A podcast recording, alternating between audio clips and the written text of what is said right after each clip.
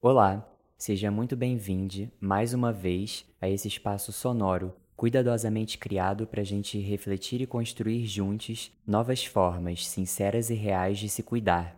Eu sou o Lucas Barros. E eu sou Tatiana Delgadelha. E você está no podcast Inspira.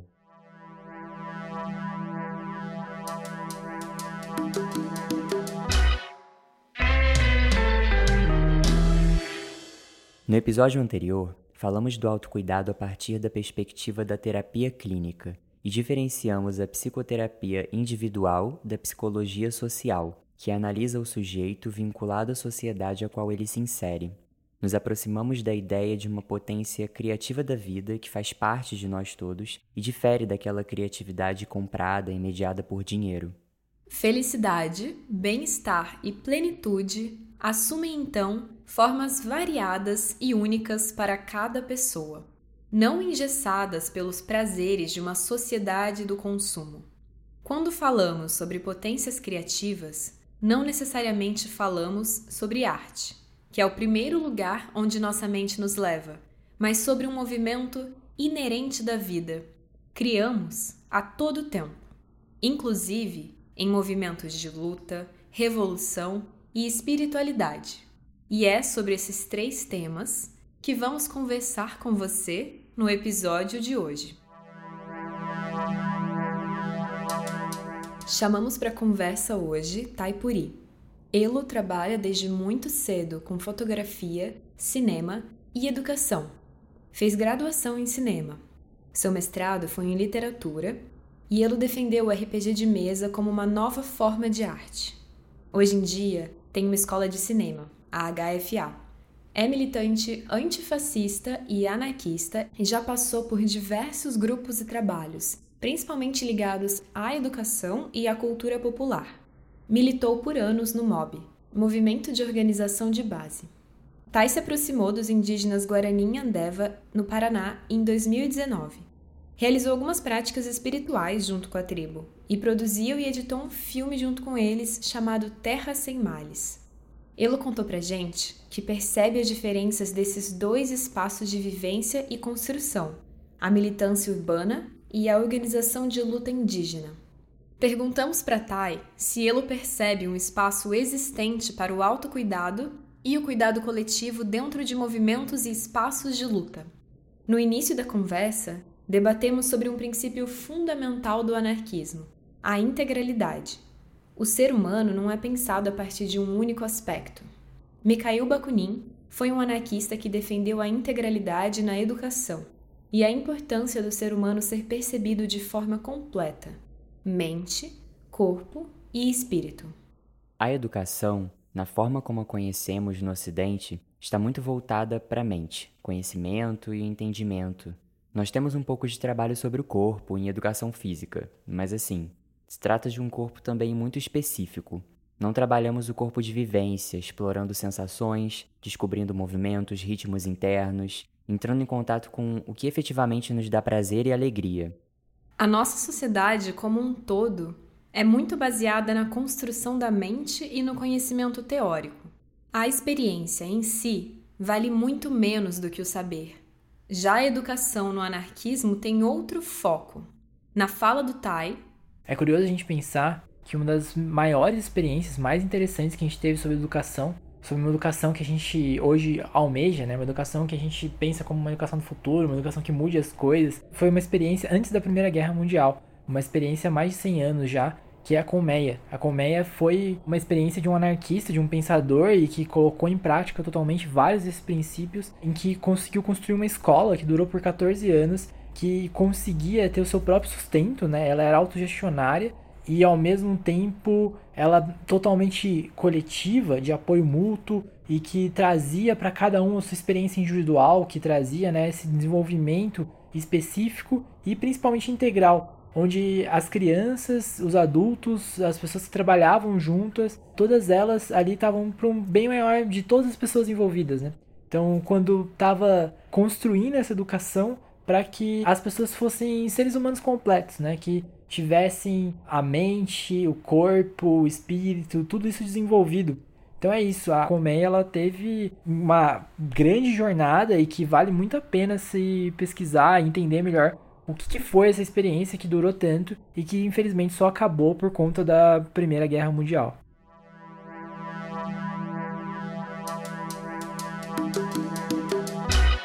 Além da integralidade corpo, mente e espírito, temos a integralidade indivíduo e sociedade. Tai afirma que precisamos trocar com outros e ao mesmo tempo entender o que é nosso. Somos sociedade e somos pessoas. O anarquismo chega com essa ideia. Cada um entende o que é seu, mas respeita e constrói a coletividade. O comunismo, por exemplo, tinha um foco grande no coletivo. Já o anarquismo estaria nesse meio. Parece utópico trabalhar com esses dois polos, mas é a única maneira que a gente tem para estabelecer algum equilíbrio entre as coisas, segundo Tai. Ou a gente trabalha os dois, ou sempre vai haver algum desequilíbrio. O coronavírus veio trazendo muitas reflexões sobre a coletividade, Tati, sobre essa quebra de fronteiras e até sobre a ideia de nação. O vírus nos mostrou que estamos mais interconectados do que pensamos. As barreiras criadas, fronteiras de cidades, estados, países, são acordos. Não existem enquanto uma separação real. O vírus atravessou todas elas. Apesar dessa inegável integração global, economicamente seguimos apartados. A estrutura que alguns países tiveram para combater o Covid-19 foi radicalmente diferente das de outros, como o nosso, que seguem com os números de casos cada vez maiores. E para além de políticas públicas ineficientes, ainda temos que combater uma competitividade global de acesso a recursos sanitários necessários, como respiradores e vacinas. O presente está em colapso. Outras formas de organizações políticas se fazem necessárias Nessa estrutura democrática neoliberal, as decisões que precisamos tomar na nossa vida delegamos para outras pessoas tomarem vereadores, governadores e etc. De certa maneira, isso é um pouco mais fácil. A gente não precisa assumir a responsabilidade de debater, pensar e decidir todas essas coisas. Mas essas coisas, como nos lembra Tai, somos nós. Talvez a gente precise valorizar mais as organizações menores, locais. Elas são tão importantes quanto as que existem em maior escala. Assim, conseguimos debater partindo do lugar em que vivemos. Tai contou um pouquinho sobre a forma autogestionária de organização de uma sociedade.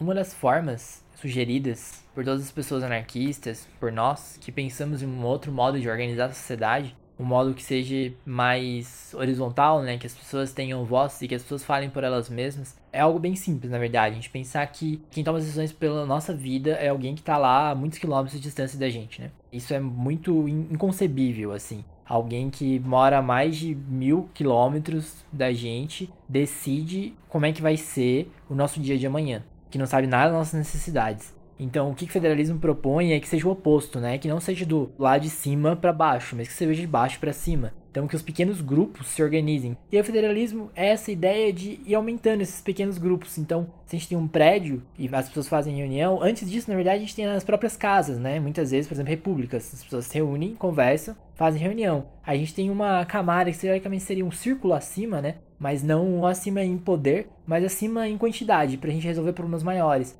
Então a gente tem primeiro a casa ali, a república, a gente tem um prédio. Então na república a gente decide uma coisa, leva para o prédio, para caso seja necessário, uma mudança no prédio, não na casa. Aí no prédio a gente decide. Aí vamos supor que seja uma coisa que o prédio na verdade está com problema porque tem um buraco na rua muito grande. Então não é mais uma coisa só do prédio, é uma coisa da rua. Então se reúnem pessoas da rua. Daquela rua vão ser delegadas pessoas, né? Pessoas que vão ficar responsáveis por passar aquelas informações discutidas no prédio para uma outra assembleia, por exemplo, na rua. E aí pode ser que seja no bairro. E aí a gente pega pessoas responsáveis depois que decidiu na assembleia da rua, vão ser delegadas novas pessoas para decidir no bairro. Então, lógico, isso demanda mais tempo, demanda mais trabalho, mais responsabilidade, mas a partir disso a gente resolve a partir dos problemas menores para os maiores e vai carregando isso, vai levando. Não como se as pessoas que levassem para lá tivessem mais poder, ou que esses círculos maiores tivessem mais poder. Mas eles representam uma maior parte das pessoas. E aí é, lá é discutido a partir do que já foi discutido anteriormente, né? Então, é, enfim, é uma forma de organizar isso para que tenha uma maior voz de cada um, cada pessoa possa levar as suas questões desde o pequeno espaço que ela vive e até que seja de certa maneira representada, né, entre aspas, mas que simplesmente alguém carregue aquela voz para que facilite o processo. Então, isso é um pouquinho da ideia do federalismo. Vemos essa mudança já acontecendo em outras organizações, como a própria estrutura familiar. As possibilidades são múltiplas. Viver como casal não é mais a única opção. Hoje percebemos algumas pessoas próximas, claro, falando de um contexto meu e seu, né, Tati? Querendo morar com outras pessoas que gostam, amigos, companheiros, não necessariamente seguindo essas regras de um patriarcado e do matrimônio, se juntando para se organizar, debater e tomar decisões coletivas, onde todos nós são importantes nas tomadas de decisão. Em contrapartida, o que a gente tem hoje é um sistema muito individualista, que não está pensando cada indivíduo realmente na sua subjetividade e na sua potência criativa. A gente tem que ser único, contanto que seja dentro de um padrão utilitário para o sistema e não questionando essas bases. A gente tem que sempre pensar que a própria luta tem que ser algo integral. Porque muitas vezes a gente vê uma luta em um ponto específico, por exemplo, pensando no nosso contexto, uma luta pelo direito de amar, de ter uma relação homoafetiva. É muito importante que a gente permaneça nessa luta e afirme que essas famílias existem e que elas estão aí e construa e reforce essa visibilidade mas sabendo que se a gente não questionar a própria estrutura que deu origem a tudo isso, então a base do pensamento familiar, a base dessa relação talvez possessiva, a gente não tá questionando tanto. A gente é como se a gente mudasse a cara dessa estrutura, mas a estrutura mesmo continua oprimindo. Com certeza, pensando em vários direitos que, num sentido da visibilidade, são mega importantes, a possibilidade da união estável, ou de poder adotar crianças são conquistas genuínas e muito importantes para o movimento. Por outro lado, também a gente tem que ter esse cuidado sempre de pensar que a gente está estruturando essas novas relações, mas com cuidado de também renovar essas dinâmicas, né? Como você falou, Tati, repensar essas bases. O que é esse amor que eu estou estabelecendo, para além de ter conseguido a união estável e passar por esses quase como que momentos pontuais que a gente vê né, nas relações heterossexuais, né, são momentos de passagem simbólicos. E o que vai para além do simbólico, no dia a dia factual dessas famílias com essas crianças adotadas ou em união estável. Eu acho que é sobre saber que a luta é integral. Se a gente vai questionar uma coisa, a gente tem que questionar tudo de uma certa forma, né? A gente precisa realmente transformar a estrutura e não só mudar a cara dela.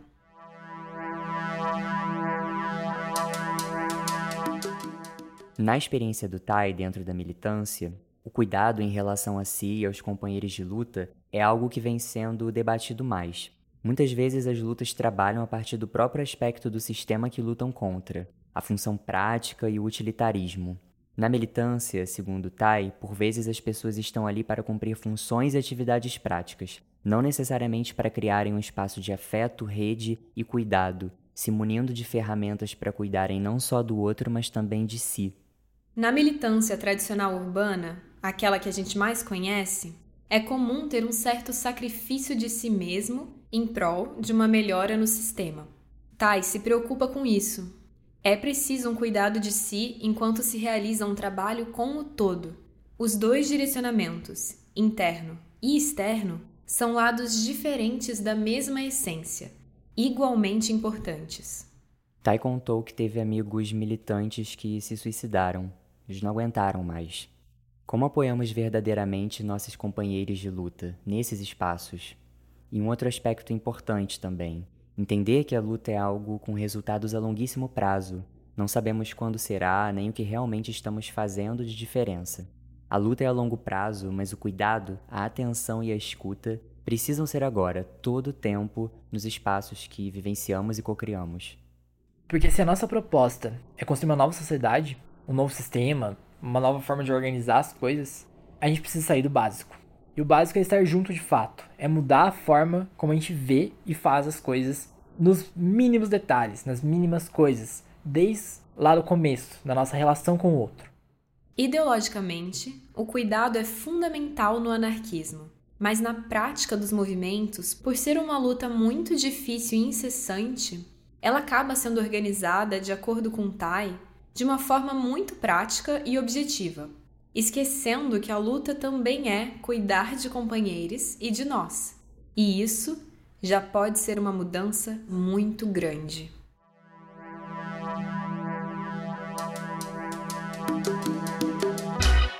O ideal, assim como tudo, é equilibrar esses dois polos, Tati. Cuidar de nós e das pessoas ao nosso redor, agindo nos mundos internos e externos. Como disse Tai pra gente, precisamos descansar e precisamos agir. Tudo é luz e sombra. E quem trabalha bem com essa integralidade são os povos Guarani e Andeva, que a gente já citou no início do episódio. Para eles, tão importante quanto discutir e entender é trabalhar o corpo fisicamente a partir de atividades diárias para o sustento da comunidade e atividades específicas como as danças e os cantos, que trabalham diretamente com o espírito, a emoção, a arte e a cultura. Além disso, a proximidade e o vínculo entre eles, ou qualquer um que esteja do lado deles lutando, é forte, pautada em cuidado e afeto. Não é só cuidar da gente, mas cuidar de outros, do planeta, de cada coisa que vive, entendendo que toda vida é importante, única e precisa ser respeitada. Entender isso é um ato político. Política é o que fazemos por viver em sociedade. Não existe sociedade sem política. Não é só o que está no Congresso, mas entender o que cada um tem de responsabilidade e autoridade. Autoridade aqui entendida como autonomia do que pode ser decidido individual e coletivamente. Política é como a nossa sociedade vai se organizar e se relacionar com outras sociedades. Os indígenas pensam nisso o tempo todo. Para eles, são mais de 500 anos vivenciando o confronto com a política externa e interna, debatendo e reconstruindo as suas comunidades e trabalhando juntos para se organizar melhor e preservar os seus espaços e tradições. E política envolve debate, escuta atenta da opinião das outras pessoas e confiança na opinião própria para construirmos um lugar entre. Se todos estão debatendo, não temos a entidade política representada por uma pessoa. Todos são políticos. É uma organização que a própria natureza tem, de cada coisa com a sua função, em cooperação e equilíbrio.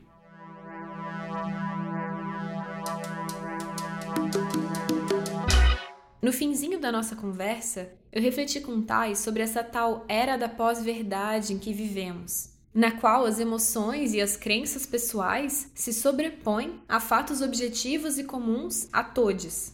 Como que a gente consegue então debater verdadeiramente, criando um espaço de escuta com tantas opiniões diferentes? Afinal, o que seria a verdade?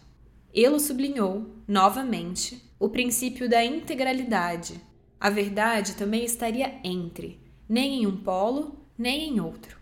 Eu acredito que tem uma verdade, uma verdade só, uma verdade que a gente está procurando e que ela existe.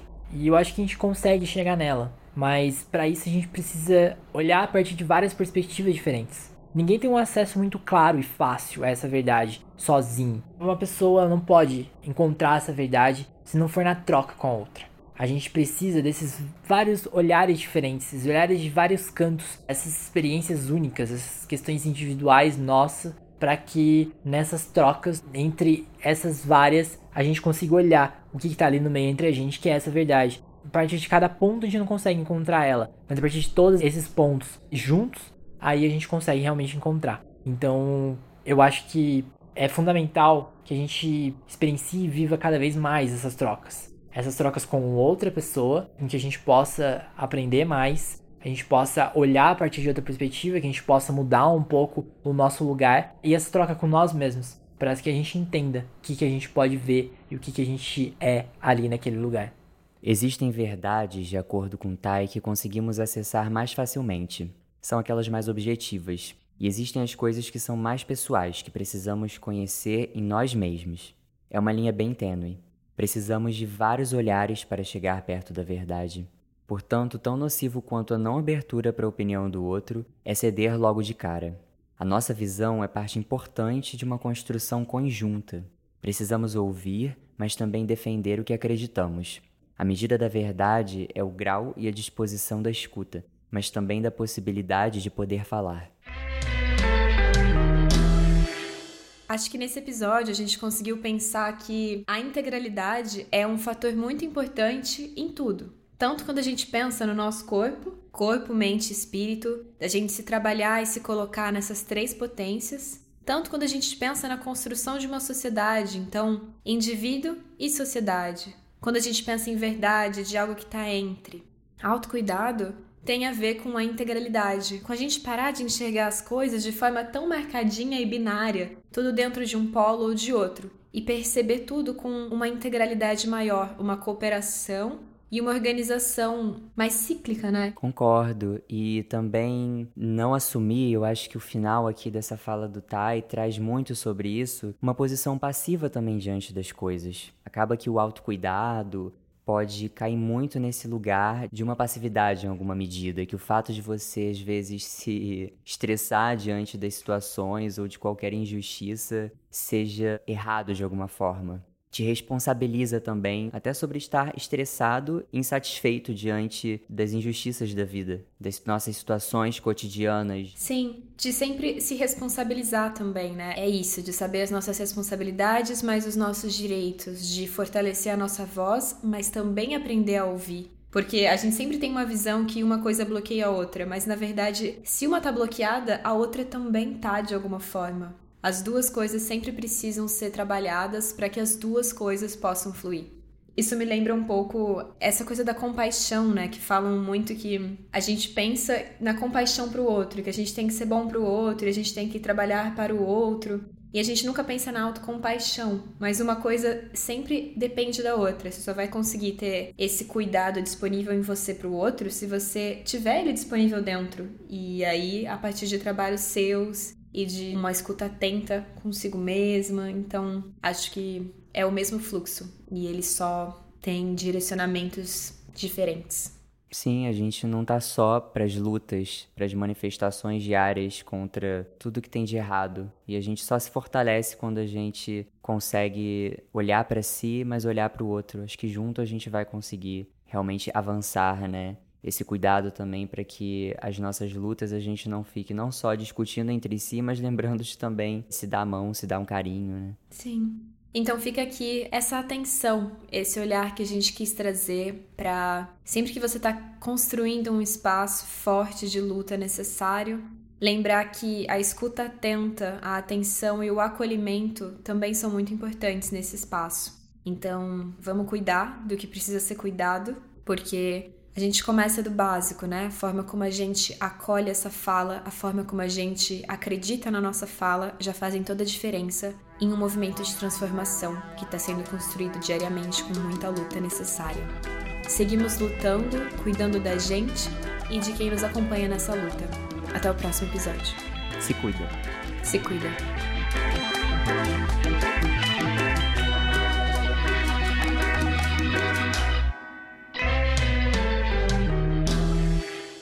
Edição Mariana von Zeckendorf. Trilha original Alex Miranda. Esse episódio foi possível graças ao programa Cultura Presente nas Redes, promovido pela Secretaria de Cultura e Economia Criativa do Governo do Estado do Rio de Janeiro.